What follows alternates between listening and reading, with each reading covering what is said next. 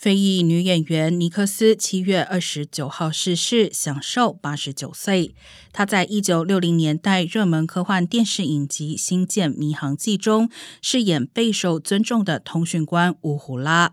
当时在电视圈是罕见的突破。他的儿子强生在乌胡拉 .com 官方网站宣布母亲的死讯。尼克斯与饰演寇克舰长的威廉·沙特纳，一九六八年时在荧幕上接吻，这是美国电视史上首次播出跨种族的亲吻戏。美国知名民权斗士金恩博士曾大赞尼克斯，在黑人演员多以仆人或罪犯身份出现时，他凭借精湛演技打破局面。